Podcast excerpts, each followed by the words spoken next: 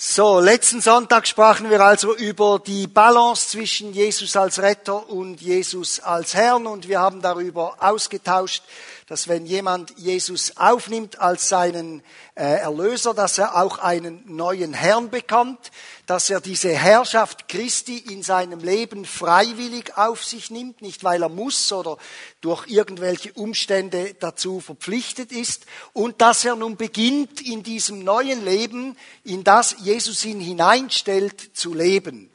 Und für diesen Prozess, in dem Menschen stehen, wenn sie Jesus annehmen als ihren Herrn und Erlöser, gibt es einen Fachausdruck. Er heißt Heiligung. Und äh, der wurde mal früher so für ganz komische Sachen verwendet. Also man verstand unter Heiligung, möglichst altmodische Kleider zu tragen, möglichst altmodische Frisuren zu haben, möglichst äh, keinen Schmuck zu tragen und so ein bisschen komisch sich in der Weltgeschichte zu bewegen. Ich bin froh, dass diese Zeiten vorbei sind. Man gemerkt hat, Heiligung hat zu tun mit der Veränderung des Herzens und mit der Veränderung der Lebenshaltungen. Aber diese, dieser Weg, diese Heiligung ist im Gegensatz zur Wiedergeburt ein Prozess. Wenn wir von neuem geboren werden, dann ist das eine ziemlich momentane Handlung, wie eine Geburt. Eine Geburt geschieht ja nicht über fünf Monate. Also mein Geburtstag, den, den, da sage ich nicht, ja, wann hast du Geburtstag? Ja, irgendwann zwischen 1. Januar und 5. Mai. Sondern wir, wiss, wir wissen, wann wir auf diese Welt gekommen sind, auch wenn der Geburtsprozess etwas Zeit braucht. Die eigentliche Geburt ist feststellbar und dann ist der Mensch da als ganzer ganzer Mensch. Und das gilt auch im geistlichen Bereich. Wenn wir Jesus annehmen als unseren Herrn und Erlöser, dann werden wir hineingeboren in die Familie Gottes, hineingeboren in das Reich Gottes und wir sind voll drin in diesem Reich Gottes von einem Moment auf den anderen. Beim Weg, den wir aber mit Jesus gehen, da ist es anders. Da reden wir von einem langen Prozess. Es ist ein ständiger Weg, auf dem wir unterwegs sind. Wenn wir einmal geboren worden sind, dann sind wir mit Jesus, dem Herrn, unterwegs. Wir machen Fortschritte, die einen machen schneller Fortschritte, die anderen machen weniger schnell Fortschritte. Es gibt Menschen, die sind schon sehr lange auf dem Weg mit Jesus, haben bedenklich wenig Fortschritte gemacht. Es gibt andere, die sind relativ kurz unterwegs mit dem Herrn und haben schon beträchtliche Fortschritte gemacht. Diese Fortschritte hängen eben auch an unserer Einstellung, an unserer Willigkeit, uns auszurichten auf diese Herrschaft von Jesus, auf diese neuen Prinzipien, in denen der Mensch sich geistlich gesehen dann bewegt, eben in der Familie Gottes oder eben in diesem neuen Reich, wie wir das letzte Mal äh, gesehen haben. Und diese Prinzipien von Jesus, die sind nicht allzu detailliert. Also Jesus sagt uns nicht, welche Zahnbürste wir kaufen sollen oder welche Krawatte wir kaufen sollen, aber er gibt uns Rahmenbedingungen äh, und wir können dann unser Leben in diesem Rahmen frei gestalten. Und Predigt, Bibellesen, Bibellehre, Diskussionen über den Glauben, die helfen uns, diesen Rahmen immer wieder zu erkennen und uns in diesem Rahmen zu bewegen. Nun können wir uns die Frage stellen, wie geht denn das vor sich? Und es gibt eine wunderbare Bibelstelle im Kolosserbrief. Ich liebe den Kolosserbrief und äh, ich weiß nicht, wie es euch geht, wenn die Leute mich jeweils fragen, was ist dein liebstes Buch in der Bibel, dann sage ich ihnen immer das, das ich gerade lese. Aber der Kolosserbrief ist wirklich ein ganz spezielles Buch in der Bibel. Es besteht aus einem ersten lehrmäßigen Teil, wie die meisten Briefe, die von Paulus stammen, und dann in einem zweiten praktischen Teil. Und fast in der Mitte stoßen wir auf diesen Vers, den wir heute für unsere Predigt zur Grundlage haben. Es ist Kolosser 2, Vers 6 bis 7. Hier sagt uns die Bibel, wie ihr nun Christus Jesus, den Herrn, angenommen habt, so lebt nun auch in ihm, verwurzelt in ihm und aufgebaut auf diesem Fundament, gefestigt im Glauben, so wie ihr unterrichtet worden seid und voller Dankbarkeit. Das ist ein Vers mit einem gefährlichen kleinen Wort. Manchmal sind die kleinen Worte in der Bibel viel wichtiger als die großen und die komplizierten. Hier heißt es so und dieser Ausdruck so, der könnte auch übersetzt werden so wie oder darum also. Und wenn wir das anwenden, dann heißt es äh, nichts anderes als so wie ihr Jesus als den Herrn angenommen habt, so auf die gleiche Art und Weise lebt auch mit ihm. Wir müssen uns deshalb die Frage stellen, wie haben wir Jesus angenommen? Ja, eben, was wir letzten Sonntag hörten, wir haben ihn angenommen als Retter und als Herrn. Und wie sollen wir nun leben mit diesem Retter und Herr? Wir sollen, ihn, wir sollen ebenso mit ihm leben, wie wir ihn angenommen haben, nämlich im Bewusstsein, dass durch die Annahme von Jesus Christus als unseren Retter, der uns die Sünden vergeben hat, der uns ein neues geistliches Leben geschenkt hat, der uns hineingestellt hat in das Reich Gottes, dass dieser Jesus Christus unser Herr wird und nun in unser Leben hineinsprechen und unser Leben durch den Heiligen Geist leiten, verändern und gestalten will. Der Hauptpunkt dieser neuen Königsherrschaft heißt eben, Jesus ist Herr. Er lehrt uns, wie wir leben sollen. Und er zeigt uns auch, welche Stellung wir eigentlich haben. Wir Menschen haben nicht eine Stellung der Herrschaft in den Augen Gottes, sondern wir haben eine Stellung als Geschöpf. Wir sind geschaffen worden im Bild Gottes mit den Fähigkeiten, die wir als Menschen bekommen haben. Wir können denken und fühlen und handeln, wir sind kreativ. Aber wir bleiben Geschöpfe und als Geschöpfe sind wir zu klein, wie wir das das letzte Mal gesehen haben, um zu bestimmen, was gut und böse ist. Und wenn wir Jesus annehmen, dann ordnen wir uns ein als Geschöpfe in unserem Leben. Wir können dankbar sein, dass wir einen guten Herrn haben. Er äh, hat gute Absichten mit uns. Er liebt uns. Er will uns voranbringen. Er ist wie ein Vater, der uns entwickeln will. Der will, dass unser Leben äh, positiv gestaltet wird. Der will, dass wir unsere Chancen wahrnehmen. Der will, dass wir ähm, auch für andere Menschen da sein und ihnen ein Segen sein können. Und in, diesem, in dieser Absicht, da gibt uns Gott auch seine Ressourcen. Er hat uns reich beschenkt. Er gibt uns seinen Geist und seine Energie, seine Kraft, damit wir in diesem Leben vorangehen können. Und es gibt einen Schlüssel in diesem Leben. Der ist zwar nicht so populär, aber es ist einer der großen Schlüssel in diesem Leben und der heißt Gehorsam. Wenn wir nämlich Jesus als unseren Herrn annehmen, dann wird er der rechtmäßige Eigentümer unseres Lebens. Und als rechtmäßiger Eigentümer, wie wir das letzten Sonntag gesehen haben, kann er über unsere Leben verfügen. Wir sind sozusagen freiwillige Sklaven, Menschen, die sich freiwillig einem guten Herrn, der gute Pläne und gute Absichten hat, anvertraut. Kommen wir nun zu unserem Vers. Das erste, wie haben wir Jesus kennengelernt? Wir haben ihn zuallererst kennengelernt als liebenden Herrn. Und wenn wir von Liebe sprechen, dann müssen wir uns bewusst sein, dass wir eine sehr menschliche Vorstellung von Liebe haben. Wir sind natürlicherweise von dieser menschlichen Vorstellung geprägt. Es ist ein menschliches Konzept von Liebe und äh, es beginnt eben mit gefühlsmäßiger Berührung. Also wir sehen eine Person und, und wir finden die sehr sympathisch oder wir haben eine gewisse Zuneigung zu ihr oder wir finden sie faszinierend. Und dann beginnt in unserem Gefühlsleben sich da etwas so ein bisschen zu regen und dann äh, sagen wir dem, ja, das ist jetzt eben Liebe, ich habe Liebe zu diesen Menschen. Wenn aber Menschen das bei mir nicht auslösen, dann, äh, dann äh, habe ich auch nicht, auch nicht die Absicht, diese Liebe irgendwie weiter zu pflegen.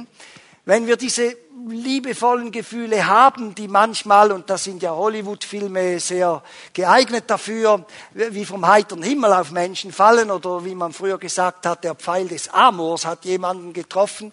Ähm, wenn wir dann diese liebevollen Gefühle empfinden, dann sind wir auch bereit, als Menschen liebevolle Gedanken über diese Menschen zu denken. Wir vergeben ihnen gerne, wir haben Verständnis für sie, wir ertragen ihre Eigenheiten und so. Und wir beginnen auch liebevolle Taten zu tun. Und wenn keine Gefühle mehr da sind, dann neigen wir dazu, diese Liebe als tot zu erklären. Und es gibt leider, leider sehr viele Menschen, die einmal von sich gesagt haben, wir können nicht ohne einander leben, wir sind total verliebt, es geht nicht ohne einander. Und 20 Jahre später heißt es, ich kann mit dir nicht mehr leben, ich, ich, ich kann dich nicht mehr ertragen, weil man eben das menschliche Konzept der Liebe hat. Und die Gefühle können abkalten, die Gefühle können schwächer werden und es reicht nicht, wenn wir nur dieses menschliche Konzept der Liebe haben. Wenn wir an den liebenden Herrn denken, dann geht es um ein anderes Konzept. Und die Bibel braucht für die Liebe Gottes einen ganz speziellen Ausdruck, der eben nur für die Liebe Gottes gebraucht wird. Es ist der Ausdruck Agape, den habt ihr vielleicht schon gehört, und der ist ganz anders. Der geht nicht von gefühlsmäßigem Berührtsein aus sondern von einer grundlegenden Entscheidung, dass Gott die Menschen lieben will, egal was sie tun, egal wer sie sind, egal wie ihre Biografie aussieht. Er wendet sich dem Menschen nicht deshalb zu, weil jeder Mensch von Grund auf gesehen liebenswert ist, sondern er wendet sich dem Menschen zu, weil er sich entschieden hat, den Menschen trotz seiner Rebellion gegen Gott zu lieben. Jeremia 29 sagt es so wunderbar, denn ich weiß, was für Gedanken ich über euch habe. Hier beginnt die Entscheidung für die Liebe. Spricht der Herr, Gedanken des Friedens und nicht des Leids, Gedanken der Zukunft und Gedanken der Hoffnung. Nun, das ist eine andere Dimension von Liebe. Und ich erinnere mich immer wieder an eine meiner ersten Predigten, die ich gehalten habe oder die ich da halten musste, als ich noch, damals gab es noch die Predigerpraktikanten, als ich so ein Predigerpraktikant war. Ähm, und ich habe dann äh, einen Text aus Hebräer 10 genommen, Vers 35, ähm, wo es heißt, äh, wir sollen einander anspornen und einander stärken in der Liebe Gottes und habe dann diese Liebe Gottes umschrieben und dann auch darauf hingewiesen, was es bedeutet, dass wir in dieser Liebe miteinander umgehen. Und dann kam nach dem Gottesdienst ein Mann zu mir. Ich kannte ihn damals noch nicht sehr gut, habe ihn dann später viel besser kennengelernt. Er war damals noch äh, nicht ein Mensch, der äh, der mit Jesus lebte. Seine Frau hat eine Entscheidung für Jesus getroffen, kam in die Gemeinde und er hat die Veränderung an seiner Frau gesehen, wurde langsam ein bisschen, äh, bisschen neugierig und es war einer der ersten Gottesdienste, an denen er dabei war. Dann kam er auf mich zu und dann sagte er, hör mal, was du da gepredigt hast, lieber Freund, das ist ja alles recht und gut, aber das kann kein Mensch. Und ich habe ihm gesagt, du hast recht, das kann kein Mensch. Gott verlangt nicht, dass wir diese Dimension der Liebe aus eigener Kraft leben sondern er versorgt uns mit einer Quelle. Er versorgt uns mit der Quelle seines Geistes und die Bibel sagt, die Liebe Gottes ist ausgegossen in unser Herz. Sie, diese Qualität von Liebe Gottes ist in uns. Und wir dürfen das nicht vergessen und in Situationen, in denen wir es nicht schaffen oder in Situationen, in denen wir überfordert sind, ist der Schlüssel der, dass wir sagen, hey, ich habe doch die Qualität der Liebe Gottes in mir. Ich spüre sie zwar nicht, ich bin auch nicht gerade so motiviert, die jetzt anzuwenden, aber sie ist da.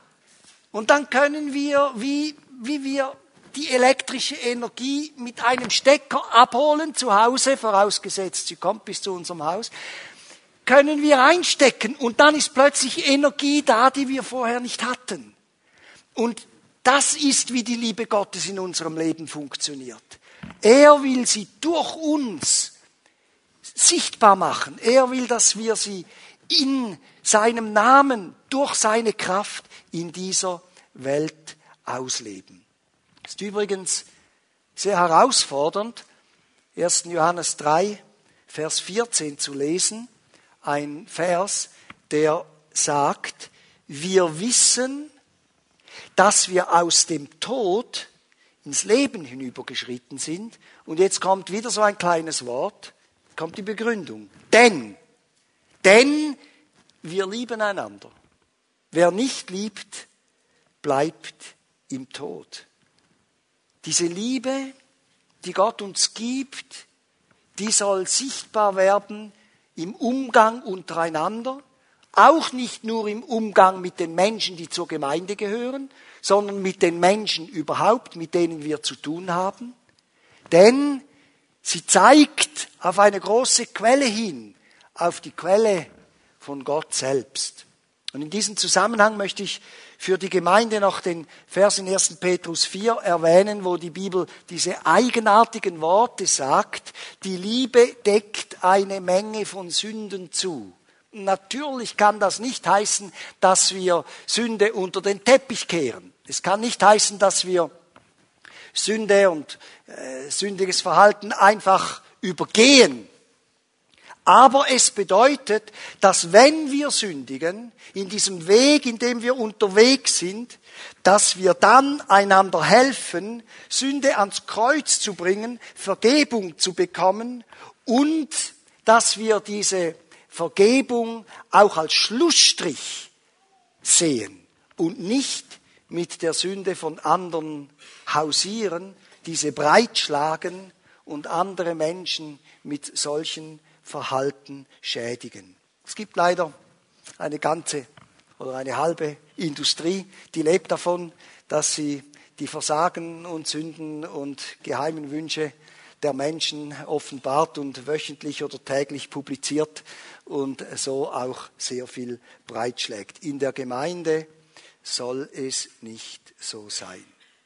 Nun, zu dieser Liebe gehört noch etwas anderes. Es gehört dazu, dass wir einander annehmen, so wie wir sind. Römer 15, Vers 7 ist ein Bibelvers, den wir auch einmal als Lied gesungen haben vor vielen Jahren. Da heißt es, nehmt einander an. Und jetzt kommt wieder dieses so wie. Nehmt einander an, so wie Christus euch angenommen hat. Auf diese Weise wird Gott geehrt. Also wenn wir miteinander umgehen, wie Christus mit uns umgegangen ist, wird darin auch Gott geehrt. Und wie hat uns nun Jesus angenommen? Er hat uns ohne Vorbehalte angenommen. Es gibt ein großartiges Gleichnis, das Gleichnis vom verlorenen Sohn, das diese Annahme Gottes illustriert. Dort wird beschrieben, wie der Sohn vom Vater weggelaufen ist, wie er ein äh, Leben geführt hat, das weder dem Vater Ehre gemacht hat, noch, noch, noch ihm selbst, dass er das Vermögen des Vaters verprasst hat, dass er abgestürzt ist in seinem Leben, dass er am Ende war und dann entscheidet er sich zurückzugehen. Und er kommt zurück zum Vater. Und es ist diese bedingungslose Annahme, die der Vater in diesem Gleichnis seinem verlorenen Sohn zeigt. Er nimmt ihn auf, bedingungslos. Er nimmt ihn in seine Arme. Er nimmt ihn zurück in die Familie. Er nimmt ihn an, so wie er ist. Stinkig mit verlausten Kleidern, ungepflegt, unrasiert. Und wenn es um Annahme geht, als Teil der Liebe, Gott nimmt uns so an, wie wir sind. Das ist ein Teil der Liebe. Wir müssen nicht zuerst etwas beweisen, bevor er seine Liebe und Annahme uns gegenüber ausspricht. Aber er verändert uns dann natürlich auch. Und darum gehört zu dieser Liebe untereinander auch, dass wir einander annehmen, so wie Jesus die Menschen angenommen hat. Er hat einen Zachäus angenommen, einen verachteten Zöllner. Er hat die Frau am Jakobsbrunnen angenommen, eine notorische Ehebrecherin. Er wurde als Freund von Ausgestoßenen der Gesellschaft bezeichnet, die von den Menschen abgelehnt wurden. Freunde, wie sollen wir mit Jesus leben? Wir sollen mit ihm leben, eben wie ein liebender Herr mit uns umgeht. Und wir sollen miteinander so umgehen, wie der liebende Herr mit uns umgeht. Darum lasst uns auch einander annehmen. Freunde, lasst uns als ältere Geschwister die jüngeren Leute annehmen und uns nicht gestört fühlen, wenn sie mit ihren fancy Ideas irgendwie die Welt ein bisschen durcheinander bringen. Und lasst uns als jüngere Menschen respektvoll auch die Älteren annehmen und nicht finden, die stehen mir im Weg, dass wir überhaupt irgendwie etwas erleben können. Die Gemeinde ist berufen, als Generationen miteinander voranzugehen. Und es ist ein Ausdruck der Liebe Gottes, dass die Generationen einander annehmen und einander respektieren. Und lasst uns einander auch annehmen, unabhängig von unserem Hintergrund, von unserem sozialen Hintergrund, unabhängig von unserer Hautfarbe, unabhängig von unserer Biografie. Und wir können es dem Herrn überlassen, wenn er Menschen annimmt, dass er mit diesen Menschen unterwegs ist, so wie er mit mir unterwegs ist. Und dass er diese Menschen, mit denen er unterwegs ist, weil er sie angenommen hat, genauso in die Veränderung mitnimmt, wie er mich in die Veränderung mitnimmt. Und dass wir gemeinsam unterwegs sein können und einander helfen und einander dienen können, dass diese Liebe Christi wirklich zum Vorschein kommt. Ich habe mich in den 70er Jahren bekehrt.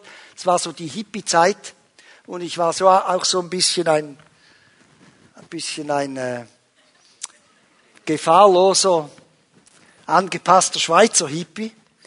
Und äh, in dieser Zeit kam ich in Berührung mit dem Evangelium und ich bin da in die Gemeinde gekommen und zwar äh, hatte ich 32 Zentimeter lange Haare, ich trug ausgewaschene Jeans, ich hatte eine äh, Secondhand US Army Jacke um, ich trug ein Leinentäschchen und Holzschuhe und so kam ich in die Gemeinde. Und äh, ja, wenn ich das heute erzähle, dann äh, ist das nicht so schlimm, wie es damals war, weil damals da herrschten noch gewisse Vorstellungen über Heiligung, die ich vorher schon erklärt habe. Da war es also doch recht happig, wenn jemand so daherkam, wie ich kam. Aber Freunde, niemand in der Gemeinde, weder alt noch jung, hat mich je auf mein Aussehen oder auf mein Erscheinungsbild angesprochen und gesagt, ja, jetzt bist du Christ geworden, jetzt musst du, jetzt solltest du und verändere dich mal äußerlich und so. Ich habe diese Annahme so geschätzt. Ich habe gemerkt, da ist Liebe. Ich habe gemerkt, die Leute schauen nicht auf das Äußere, sondern es ist die, das innere Zeugnis, dass wir gemeinsam zur Familie gehören, gemeinsam einen Herrn haben. Und diese Verbindung habe ich immer gespürt. Und diese Annahme hat mir sehr, sehr gut getan. Jesus liebt die Menschen. Lasst uns deshalb bemüht sein, sie so zu lieben wie er denn er ist unser Herr. Das Zweite, wie haben wir Jesus kennengelernt? Wir haben ihn auch kennengelernt als vergebenden Erlöser. Nun, Freunde, überall, wo Menschen zusammenleben, gibt es Konflikte. Es gibt Meinungsverschiedenheiten, Missverständnisse, Verletzungen, verletzte Gefühle, Enttäuschungen. Und ich sage euch ein Geheimnis, die gibt es auch in der Gemeinde. Obwohl Menschen hier zusammenkommen, die miteinander im Lobpreis sind, die miteinander Gottesdienst feiern, die miteinander geistlich unterwegs sind, Christen besitzen nicht Vollkommenheit, aber sie besitzen die Fähigkeit Gottes, einander in der Unvollkommenheit zu tragen und zu vergeben. Vergebung ist auch nötig in ganz engen Verhältnissen, in Ehe und Familie, in Verwandtschaft, in Freundschaft. Wenn man nicht vergeben kann, wenn die Kraft der Vergebung nicht da ist, oder wenn man sich rebellisch gegen Vergebung sträubt, dann schadet man sich selbst. Die Erinnerung an das Unrecht, das dir geschehen ist, die Erinnerung an die Verletzung, die du erlitten hast, ist ständig da, weil du nicht vergeben konntest. Wir werden in unserem Herz verhärtet und wir werden, wie es die Bibel sagt, bitter. Und diese Bitterkeit kann sich verbreiten und trennt uns von anderen Menschen. Und es gibt nur eine einzige Antwort auf Verletzungen, auf Enttäuschungen, auf äh, unerfüllte Erwartungen. Und die heißt Vergebung und Gott vertrauen. Petrus kannte dieses Problem auch. Offenbar hatte er die Nase voll von seinen Mitjüngern. Und er kam einmal zu Jesus und stellte ihm die Frage, nachdem er offenbar öfter verletzt war, vielleicht durch den Softie Johannes oder den geldliebenden Judas oder ich weiß nicht. Und er sagt zu Jesus, Meister, wie oft muss ich vergeben? Nun hatte er in seinem Hinterkopf die Tatsache, dass die damals gängige Lehre davon ausging, dass man einer Person dreimal vergeben kann. Und Petrus als äh, großzügiger Mensch und auch ein bisschen als Realist, der hat dann gesagt, Jesus, äh, was meinst du? Es muss doch eine Grenze geben. Was meinst du? So siebenmal. Und jetzt, bevor Jesus Petrus diese Antwort gibt, geschieht etwas ganz Besonderes, das wir nicht übergehen dürfen. Wir müssen uns erinnern, dass die Jünger öfter mit Konflikten zu Jesus kamen. Zum Beispiel kamen sie einmal mit dem Konflikt zu Jesus, wer ist der Größte unter uns? Herr, wer darf zu deiner Rechten sitzen? Nicht, dass der Ehrenplatz äh, von einem Herrscher, man darf zu seiner Rechten sitzen. Und sie hatten riesige Probleme, wer darf wohl zu seiner Rechten sitzen? Und sie wollten sich dieses Recht schon hier auf der Erde irgendwie mal sichern, dass es dann auch äh, eingelöst werden konnte. Und als sie mit diesem Problem zu Jesus kamen, hat Jesus gesagt, Leute, ich sage euch etwas. Diese Fragen sollten euch gar nicht beschäftigen. Machtfragen gehören nicht ins Reich Gottes, hat er ihnen ganz deutlich gesagt. Nun kommt Petrus mit der Vergebungsfrage, einer ähnlichen Frage. Und Jesus sagt nicht, sorry, das sollte doch bei euch nicht geschehen. Was? Ihr braucht einander zu vergeben. Das gehört nicht ins Reich Gottes. Er sagt damit indirekt, es ist Teil auch der Realität eines Menschen, der mit Jesus unterwegs ist, dass er Vergebung braucht und dass er Vergebung aussprechen kann und muss und soll, dass er manchmal Empfänger von Vergebung ist und manchmal Geber von Vergebung. Und dann gibt er die Antwort und er sagt 70 Mal, siebenmal 490 minus 8 Stunden Schlaf gibt 30 Mal pro Stunde vergeben. Aber wir wissen ja, das war nicht der Ansatz. Jesus wollte einfach sagen, für Vergebung gibt es bei mir keine Grenzen. Vergebung ist nicht eine Frage der Anzahl, sondern eine Frage der Haltung. Und er sagt dann an einem anderen Wort, äh, an, einer anderen Stelle sagt er dann, Vergebung ist bedeutungsvoll, ob du im Gottesdienst etwas profitierst oder nicht.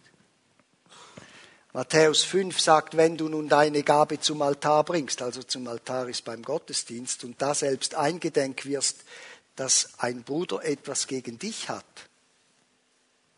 so lass deine Gabe dort und geh zuvor hin und versöhne dich mit deinem Bruder.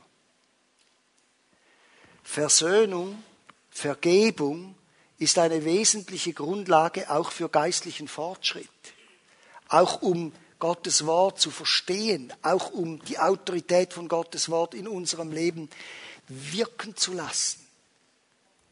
Und darum liebe ich Kolosser 3 unheimlich. Das ist einer wirklich meiner Lieblingsverse über Jahre. Auch deshalb, weil es mir nicht immer gelingt, mit Menschen so umzugehen, dass sie mir nicht vergeben müssten. Kolosser 3,13 beginnt mit diesem Wort, ertragt euch gegenseitig. Ertragt euch gegenseitig. Und vergebt einander, wenn einer dem anderen etwas vorzuwerfen hat. Und jetzt kommt wieder das kleine Wörtchen. Wie? Wie der Herr euch vergeben hat, so sollt auch ihr vergeben. Damit wir das nicht vergessen, hat uns das Jesus auch mitgegeben in das Mustergebet des Vater Unser, wo es heißt, vergib uns unsere Schuld. Und hier wieder, wie auch wir oder so wie auch wir anderen vergeben, die gegen uns sündigen. Ich möchte euch ein bewegendes Ereignis erzählen, das sich am 3. Oktober 2006 ereignet hat, und zwar äh, im Bundesstaat Pennsylvania, dort wo es Amish-Communities gibt, das sind Nachkommen der Mennoniten, mennonitische Nachkommen, die ihre ganz besonderen ähm, Lebensweisen behalten haben aus dem 18. Jahrhundert. Sie kleiden sich noch wie im 18. Jahrhundert. Sie brauchen immer noch dieselben äh, Werkzeuge für die Landwirtschaft und so weiter. Und äh, sie haben einen ganz besonderen Lebensstil, aber sie sind auch sehr stark dem Wort Gottes verpflichtet. Und in diesem kleinen Ort, da geschah es an jenem Tag, dass der Milchmann mit einem Gewehr in die Schule gestürmt ist und die Kinder unter seine Gewalt gebracht hat. Die Buben ließ er laufen, die Mädchen hat er erschossen und dann hat er sich selbst erschossen.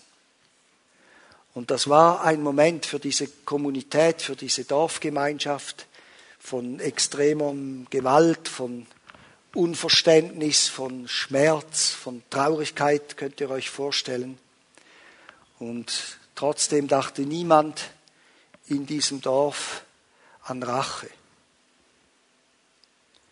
Im Gegenteil, die Menschen dieser Dorfgemeinschaft gingen zur Frau dieses Täters, die jetzt Witwe war, und haben sie getröstet und umarmt und haben Geld gesammelt, damit sie die nächste Phase mit ihren drei Kindern bewältigen konnte. Und in dieser, diesem Dorf gab es einen Polizisten, der nicht zu den Amish gehört, war ein Englisch, also der gehörte nicht zu dieser Kommunität, aber er war dort Polizist. Und er hat gegenüber der Neuen Zürcher Zeitung gesagt, die Fähigkeit zu vergeben ist ein sehr hoher Wert unter den Amish. Selbst wenn es in Zukunft weitere solche Beerdigungen als Konsequenz solcher Verbrechen geben würde, würde das nichts in Bezug auf das Ausleben dieses hohen Wertes der Vergebung unter den Amish ändern. Was für eine Aussage. Und wir stehen alle ziemlich distanziert zu diesem Erlebnis. Und wenige von uns können sich vorstellen, was das wirklich bedeutet, wenn es dann deine Tochter ist, die zu Grabe getragen wird und nicht einfach nur ein Schulmädchen. Und hier mit Vergebung zu leben und mit Vergebung zu reagieren, ist ein gewaltiges Zeugnis der Vergebung Christi, die stärker ist als jede Macht auf dieser Welt. Jesus vergibt gerne. Lasst uns deshalb, liebe Freunde, auch bemüht sein, so zu vergeben, sei es einander oder sei es Menschen außerhalb der Gemeinde, wie es unser Herr auch getan hat. Und das Dritte, wie haben wir Jesus kennengelernt? Wir haben ihn auch kennengelernt als demütigen Diener. Und ich möchte heute nichts über Diener sagen, das ist ein Thema vom nächsten Sonntag. Aber über diese Haltung der Demut. Im Philipperbrief Kapitel 2, 2 von Vers 6 bis etwa 11, 12 wird diese Haltung der Demut von Jesus Christus wunderbar beschrieben. Von Vers 6 bis 8 heißt es dort, er war in allem Gott gleich, und doch hielt er nicht gierig daran fest, so zu sein wie Gott. Er gab alle seine Vorrechte auf und wurde einem Sklaven gleich. Er wurde ein Mensch in dieser Welt und teilte das Leben der Menschen. Im Gehorsam gegen Gott erniedrigte er sich so tief, dass er sogar den Tod auf sich nahm, den Verbrechertod am Kreuz. Vergegenwärtigen wir uns, was das heißt. Jesus ist Gott und er war Gott. Und er hätte auf seine Rechte pochen können. Er hätte alle Macht des Himmels hinter sich gehabt. Und er entschied sich, auf seine Rechte zu verzichten. Und er wurde Mensch und er schränkte sich ein in die Einschränkungen der Menschen. Er unterordnete sich freiwillig den Zielen der Dreieinigkeit. Er hätte ein Recht gehabt, dagegen zu protestieren. Jesus ging es nicht um ihn selbst.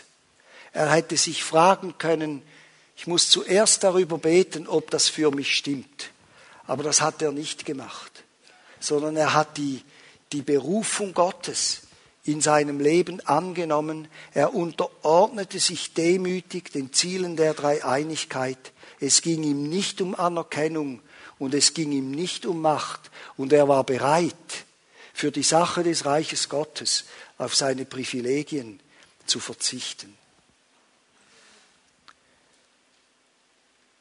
Freunde, es ist diese Haltung, die ein bisschen vorher im selben Kapitel 2 des Philipperbriefes im Vers 3 für uns erwähnt wird. Dort sagt die Bibel, weder Eigennutz noch Streben nach Ehre sollen euer Handel bestimmen. Im Gegenteil, seid bescheiden und achtet den anderen mehr als euch selbst. Mit anderen Worten, wenn Jesus Christus unser Herr ist und wir diese demütige Haltung in Jesus erkennen und unterwegs sind, um in dieser Art und Weise zu leben, dann sind wir nicht mehr so stark nur mit uns beschäftigt, sondern auch mit anderen. Wir kümmern uns nicht einfach nur um unsere Nöte, sondern auch um die Nöte der anderen. Nicht einfach nur um unsere Bedürfnisse, sondern auch um die Bedürfnisse der anderen, um die Bedürfnisse der Gemeinde. Und ich habe mit vielen Leuten über dieses Thema gesprochen und da schwingt immer eine gewisse Angst mit. Ja, wenn ich auf die Bedürfnisse der anderen eingehe, dann komme ich zu kurz. Aber ich kann dir sagen, es ist nicht so, sondern Gott sorgt dafür, dass wir eine tiefe Befriedigung und Erfüllung erfahren, auch wenn wir nicht egozentrisch uns einfach nur um unsere eigene Sache kümmern. Und demütig sein bedeutet auch, die Position einzunehmen, die Gott mir gegeben hat. Und mehr als das, anderen Menschen zu helfen, die Position einzunehmen, die Gott für sie vorgesehen hat. Es gibt Zwei wunderbare Beispiele dafür in der Bibel. Das eine ist im Alten Testament, das ist Jonathan und David. David war ja der gesalbte König und Jonathan war der Sohn des herrschenden Königs und er wäre eigentlich der legitime Nachfolger auf dem Thron Sauls gewesen. Und Jonathan begreift, dass Gott einen anderen Plan mit seinem Leben hat und er ist nicht nur bereit zu akzeptieren, dass er nicht König wird, sondern er ist bereit, David zu helfen, in diese Position hineinzukommen, die Gott für David hatte, auch wenn es eine höhere Position war als die, die Jonathan je einmal einnehmen würde. Und als Saulus, der dann zum Paulus wurde, nach seiner spektakulären Bekehrung nach Jerusalem kommt, haben alle Angst vor ihm. Und es gibt einen Seelsorger namens Barnabas, der hat sich um ihn gekümmert und der hat Paulus geholfen, in diese Position hineinzukommen, dass er das gewaltige Werk tun konnte, das er dann getan hat und das Evangelium im ganzen Mittelmeerraum verbreiten konnte. Demut bedeutet auch, ich nehme meinen Platz ein. Ich sage den Leuten immer, frag nicht, wo du hingehörst, sondern geh mal davon aus, da wo du jetzt bist, bist du mal am richtigen Ort, denn Gott ist groß genug, um dir zu sagen, dass du woanders hingehörst. Und frag nicht dein Leben lang, bin ich am richtigen Ort oder nicht, sondern leb hier, pack hier an und lebe für Christus, da wo du bist. Nimm die Position ein, die du hast, gemäß deinen Gaben, auch in der Gemeinde. Und äh, die Bibel sagt ja so schön, wir sollen uns einander gegenseitig unterordnen. Nun ist ganz wichtig, zwei Sachen wichtig hier. Das erste, dieser Vers kommt gerade vor dem Vers, der sagt, Ehefrauen sollen sich ihren Ehemännern unterordnen. Und zweitens, das Wort unterordnen ist ein militärischer Begriff, der eigentlich bedeutet, ich ordne mich in den Rang ein, der mir gegeben wurde. Ich nehme den Platz ein, der mir vom Feldherrn oder von meinem Vorgesetzten zugeteilt wurde. Ich nehme die Funktion wahr und fülle die Aufgaben aus, die mir mein Herr gegeben hat. Darum lasst uns fröhlich auch unsere Plätze einnehmen. Auch in der Gemeinde, sei es als Sonntagsschullehrer oder Hauszellenleiter oder Ältester oder Putz, äh, Teammitglied oder Türsteher oder Techniker oder was auch immer. Und lasst uns einander höher achten in diesen Positionen. Es gibt nicht wichtigere und weniger wichtige Positionen. Nimm deinen Platz ein als Mann und als Frau. Heute gibt es Männer, die wollen Frauen sein und Frauen, die wollen Männer sein.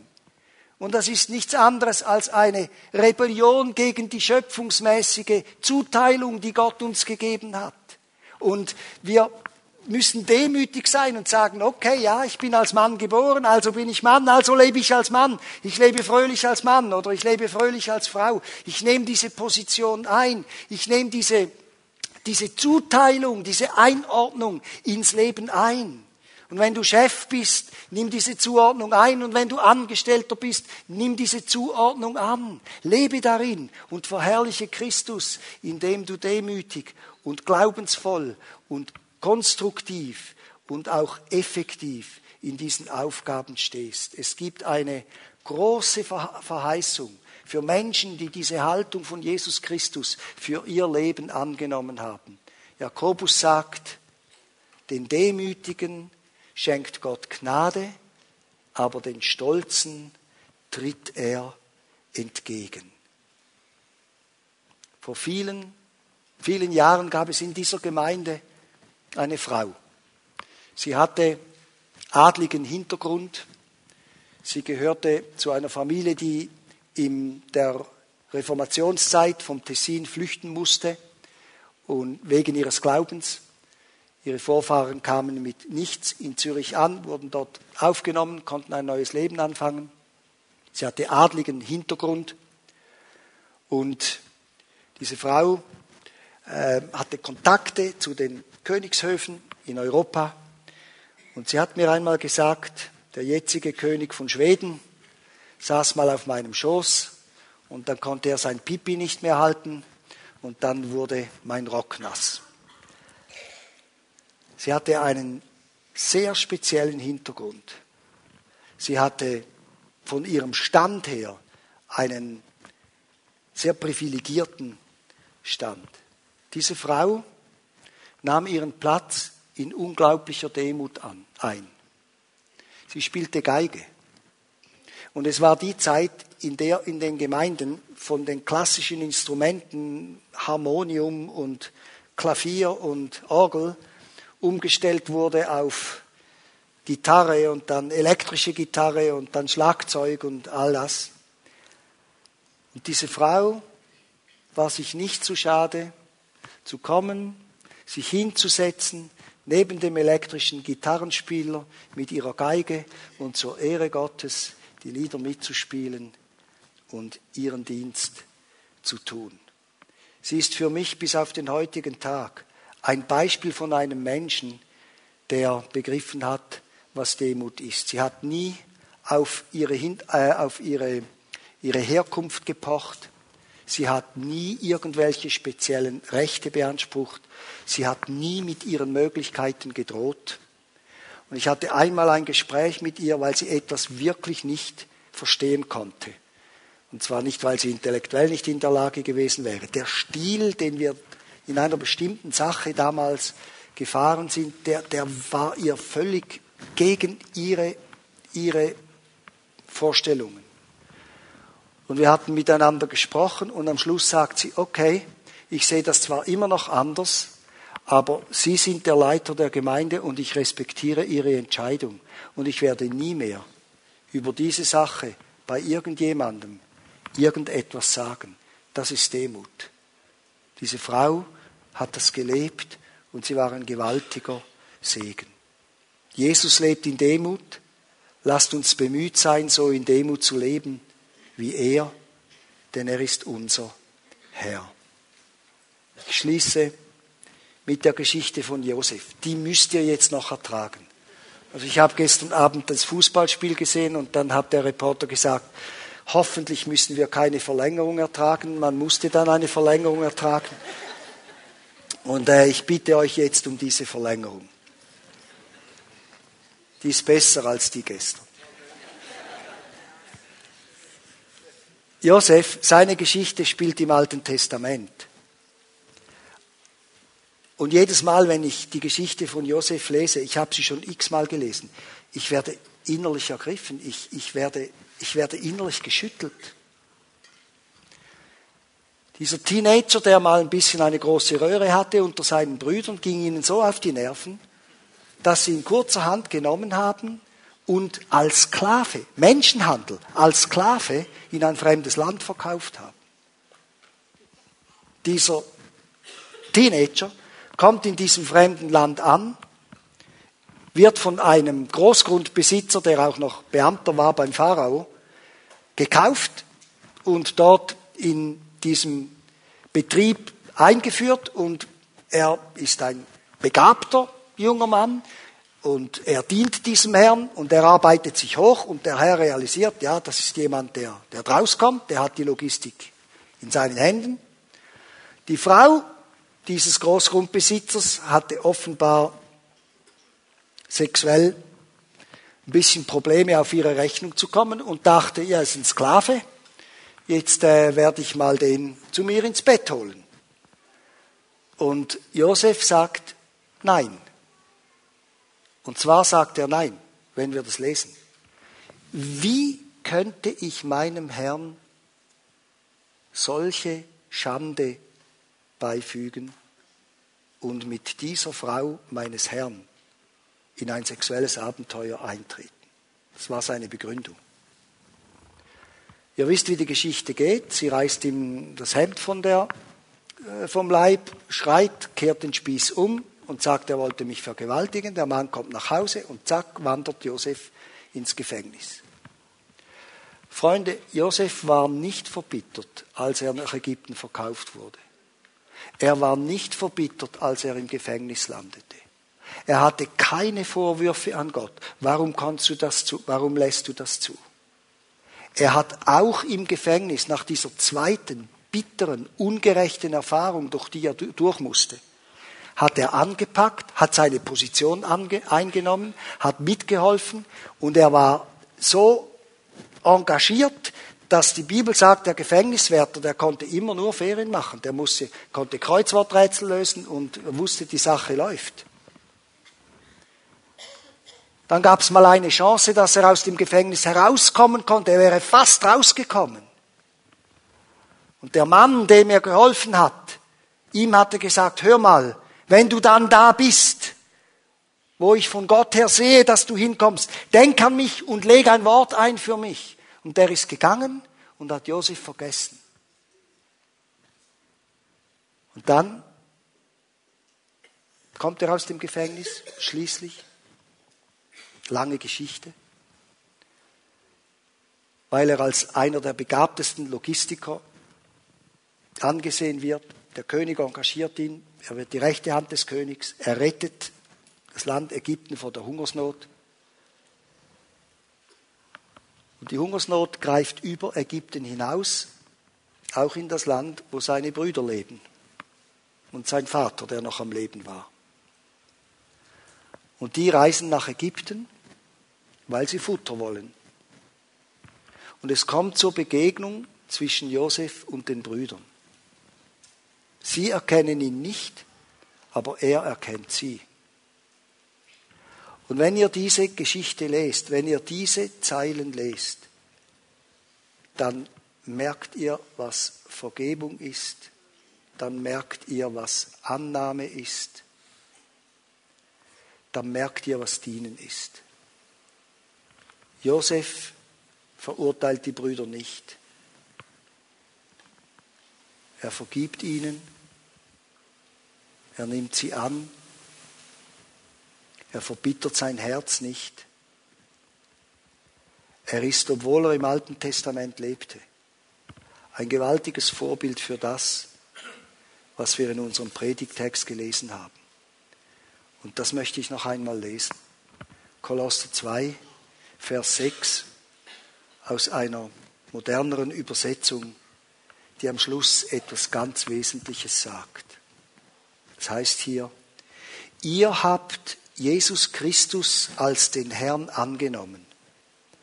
Darum, hallo, lebt nun auch in der Gemeinschaft mit ihm und nach seiner Art. Lass uns einander helfen, so unterwegs zu sein, dass wir nach seiner Art leben, nach seiner Art dienen und Gott die Ehre geben. Lasst uns beten zusammen. Herr Jesus, wir danken dir für diesen Morgen. Und wir bitten dich, dass du mit deinem Heiligen Geist durch die Reihen gehst und Menschen ansprichst. Dass heute Morgen Menschen, die verbittert sind, zur Vergebung finden. Dass heute Morgen Menschen, die enttäuscht sind von dir, den Weg zu dir finden, zum Vertrauen, dass du trotz allem ein guter Gott bist weil die Geschichte noch nicht fertig geschrieben ist. Wir bitten dich, Herr, dass du Menschen, die nicht bereit sind, ihre Position anzunehmen, herausforderst, als Männer zu leben, als Frauen zu leben, als Familienväter, als Mütter, als Chefs, als Angestellte, was auch immer, und dass sie darin demütig den Platz mit Freude einnehmen und fröhlich für dich leben und dir Ehre machen. Ich danke dir, dass du an unseren Herzen wirkst, dass wir unterwegs sein können mit dir. Und ich danke dir für deine Güte und deine Liebe. Amen.